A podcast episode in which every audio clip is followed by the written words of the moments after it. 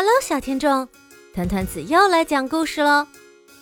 今天我要分享的是《小羊夏绿蒂》系列故事之《夏绿蒂和他的朋友们》。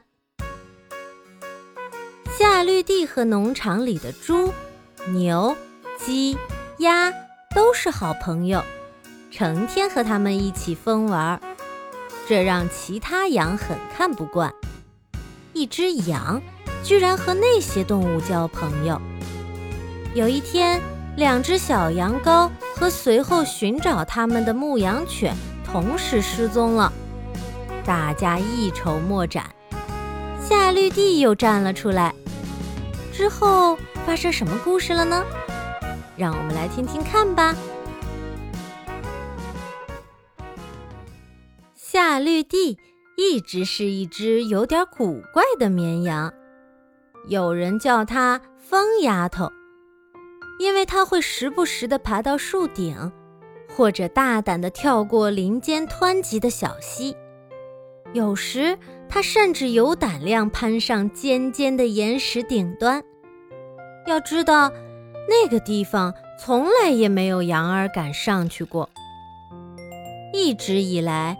当夏绿蒂做出这些出格的事情的时候，那些年老的羊儿们都会发出困惑的或者不耐烦的咩咩叫声。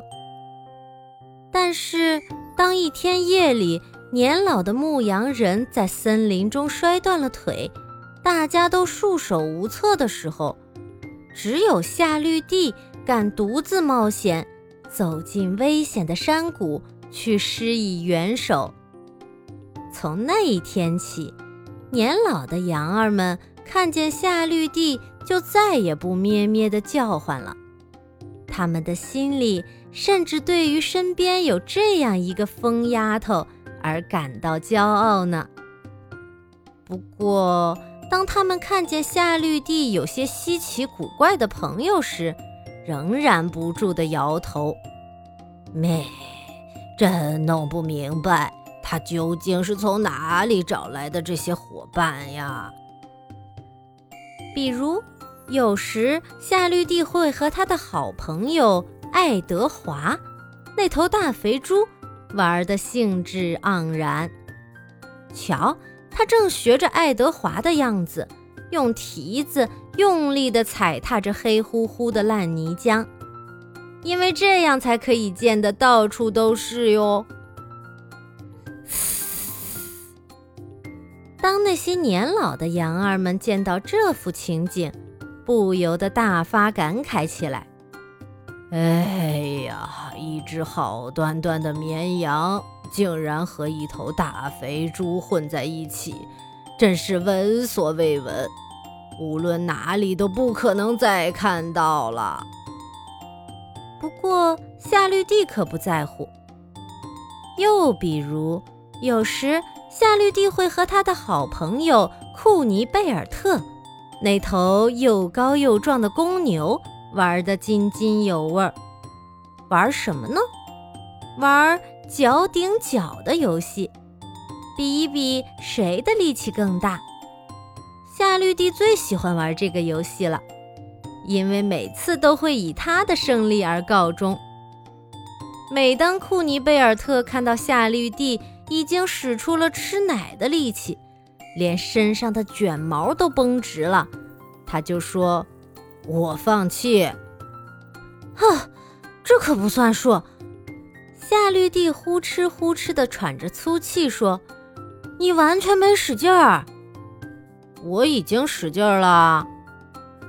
尼贝尔特平静地说：“骗人！啊，我看你一点力气也没用，起码很不认真。”夏绿蒂回答。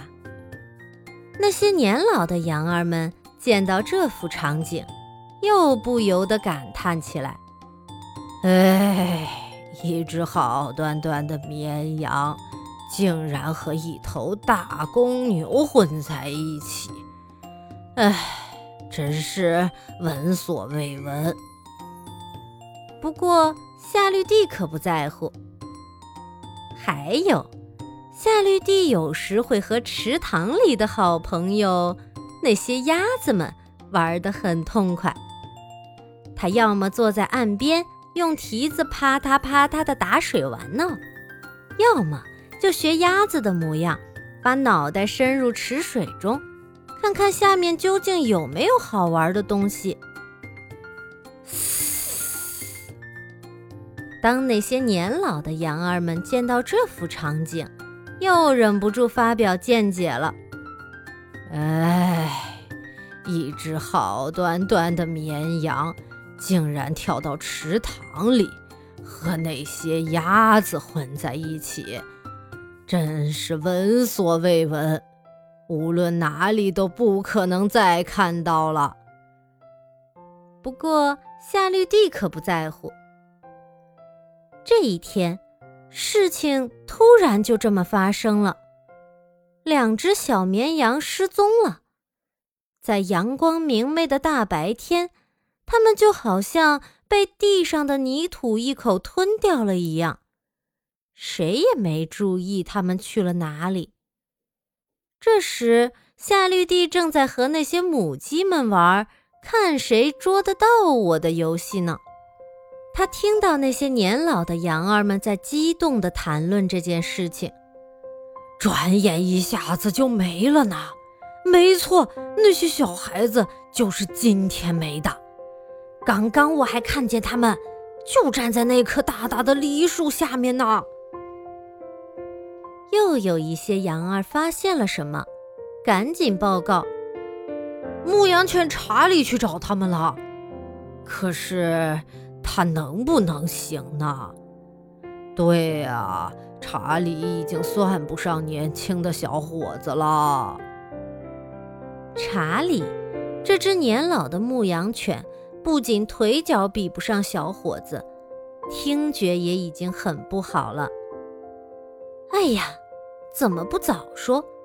夏绿蒂听到了之后，一下子振作了起来。他大声说。让我去找他们吧，我们也要同你一起去。刚才还在打闹的母鸡们立即叽叽喳喳地说：“我们也去。”那些雪白的鸭子们也嘎嘎直叫唤：“也算上我吧。”又高又壮的大公牛库尼贝尔特嘟囔道：“那我我也要一起去。”爱德华，那头大肥猪也不甘示弱，咕噜咕噜地表态了。为什么呢？大伙儿一起响亮地回答：“因为我们都是你的朋友。”于是，这支夏绿蒂朋友的队伍信心满满地上路了。当那些年老的羊儿们见到这幅场景，又大惊小怪起来。唉，一只好端端的绵羊，真是闻所未闻。不过这一次，他们的心里其实是挺开心的，因为至少夏绿蒂没有一个人去。谁能料到？长长的路上会发生些什么事情呢？就这样，这支队伍先穿过了茂密的森林，又走上了绿色的草坪和一望无际的田野。一路上，他们必须时刻沿着地上的脚印前行。那是两只小羊羔和一只牧羊犬的脚印。稍稍加以辨认，就能看清。这样看来，查理一直在跟着他们。没想到他老眼昏花的，倒还能派上用场。库尼贝尔特满意的嘟囔道：“你错了，他是靠鼻子嗅出来的。查理只是能嗅出这些脚印的走向罢了。”爱德华纠正道：“哎呀呀呀，这可怎么办才好呢？”鸭子们嘎嘎地叫了起来。有办法，我用我的大鼻子嗅一嗅，这样就能知道他们上哪儿去了。”爱德华说。朋友们都感到吃惊：“怎么，你也能像狗一样嗅出细小的气味吗？”“没错，难道你们不知道我们侏罗都有和狗一样灵敏的鼻子呢？有时候甚至比狗更加灵敏。”他骄傲地回答。于是，鼻子灵敏的爱德华走在了最前面，向左。他发号施令了，向右。当遇到又一个让人为难的岔口，他果断地指出了方向。过了一会儿，石子路走到了尽头，大家看见了一扇木门，门口站着一头又高又壮又凶猛的大公牛，他浑身漆黑漆黑的，让人害怕。库尼贝尔特问：“你有没有看到两只绵羊和一只狗从这里走过？”“当然，我见到他们走过去了。”他回答。“那么，让我们也过去吧。”库尼贝尔特请求说。“哼，你们想要从这儿经过，必须先打败我。”大黑牛趾高气扬地说。库尼贝尔特听了一言不发，低下头，呼哧呼哧地喘着粗气。夏绿蒂心想：“诶，这不就是我们常常玩的脚顶脚的游戏吗？比一比谁的力气更大。”只见这两个大家伙一下子就顶在一起了。显然，库尼贝尔特略胜一筹。他一使劲儿，就将那头黑公牛顶到了旁边。过了木门，他们来到一片绿油油的草地。夏绿蒂发现，在这里又能看见他们的脚印了。这些脚印竟然一直延伸到了雪山脚下。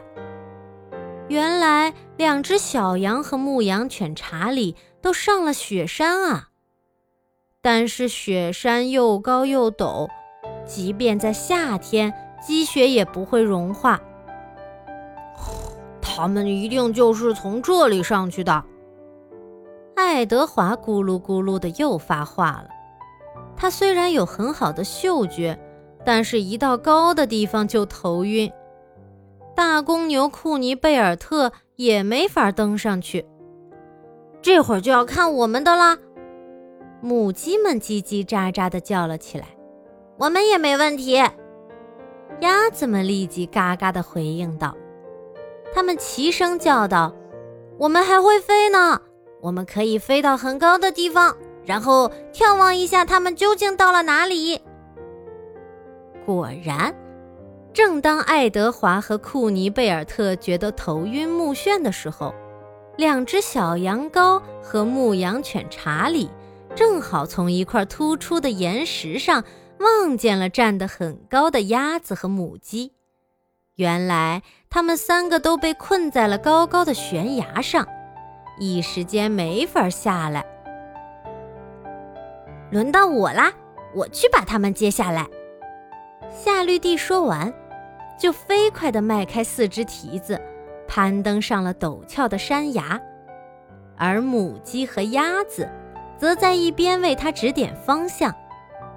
真是不可思议！就这样，夏绿蒂爬到了山顶，然后小心翼翼地将两只小羊羔和查理带下了山。嘿，这两个小家伙显然有些难为情了。他们知道做错了事情，让大家很担心，还麻烦了一大群人呢。而一向勇敢的查理有一点点悲伤，因为自己没有能力将他们两个带下山来。当初查理还年轻的时候，这点小任务完全不在话下。哎呀，这下完蛋了！牧羊人肯定要责骂我们了。其中一只小羊羔说：“查理叹了口气，这倒不一定，除非我们之中有人告诉他这件事。”呵呵。夏绿蒂说着，调皮地眨了眨眼睛。在回家的路上，夏绿蒂首当其冲，在前面开路。接下来是小羊羔和查理。后面跟着鸭子和母鸡，最后呢，则是慢吞吞的爱德华和库尼贝尔特，他们负责殿后，保证没有人会掉队。当他们重新走过那片巨大的草坪时，那头凶猛的黑公牛正自顾自地低头吃着草，仿佛什么也没有看到。哇！到家了，这真是一场欢迎英雄归来的盛会呀！大家欢呼雀跃，每一只羊儿都争先恐后地聚集到了门口，希望第一个迎接归来的英雄们。只有老牧羊人在一个劲儿地纳闷儿：为什么今天一个下午，房子周围和池塘里？都是静悄悄的呢，好像和平日里有许多不同呢。看到羊儿们倾巢而出，他感叹道：“啊，真看不懂这群动物呀！一会儿闹哄哄的，一会儿又安静的没一点声音。这样的情形，多么像过去的孩子们呢！”对了。现在那些年老的羊儿们是怎么看待夏绿蒂的这群朋友的呢？当那些年老的羊儿们再次见到夏绿蒂与他的朋友嬉戏玩闹的时候，他们也许会说：“如果他们意气相投，又有什么不可以呢？”夜幕降临了。那两只大胆又鲁莽的小羊羔在月光下津津乐道着这次远行上所看到的一切呢，比如白皑皑的雪山有多高，上面有多么厚的积雪和冰层等等。而其他的小羊羔们正听得如痴如醉，他们不知道外面竟然还有这样一个世界。而当他们把故事都讲完了的时候，那些年老的羊儿们早就已经走开睡觉去了。可是夏绿蒂上哪儿去了呢？他一个人跑到了自己最喜欢的睡觉的地方，那是一辆破旧的木车。但是你猜，他看见了什么？他看见。那些年老的羊儿们已经占据了那个位置，所以，他一面发出这样的声音，一面走到了那株高大的梨树下面。这里是他的第二个最喜欢的睡觉地点呢。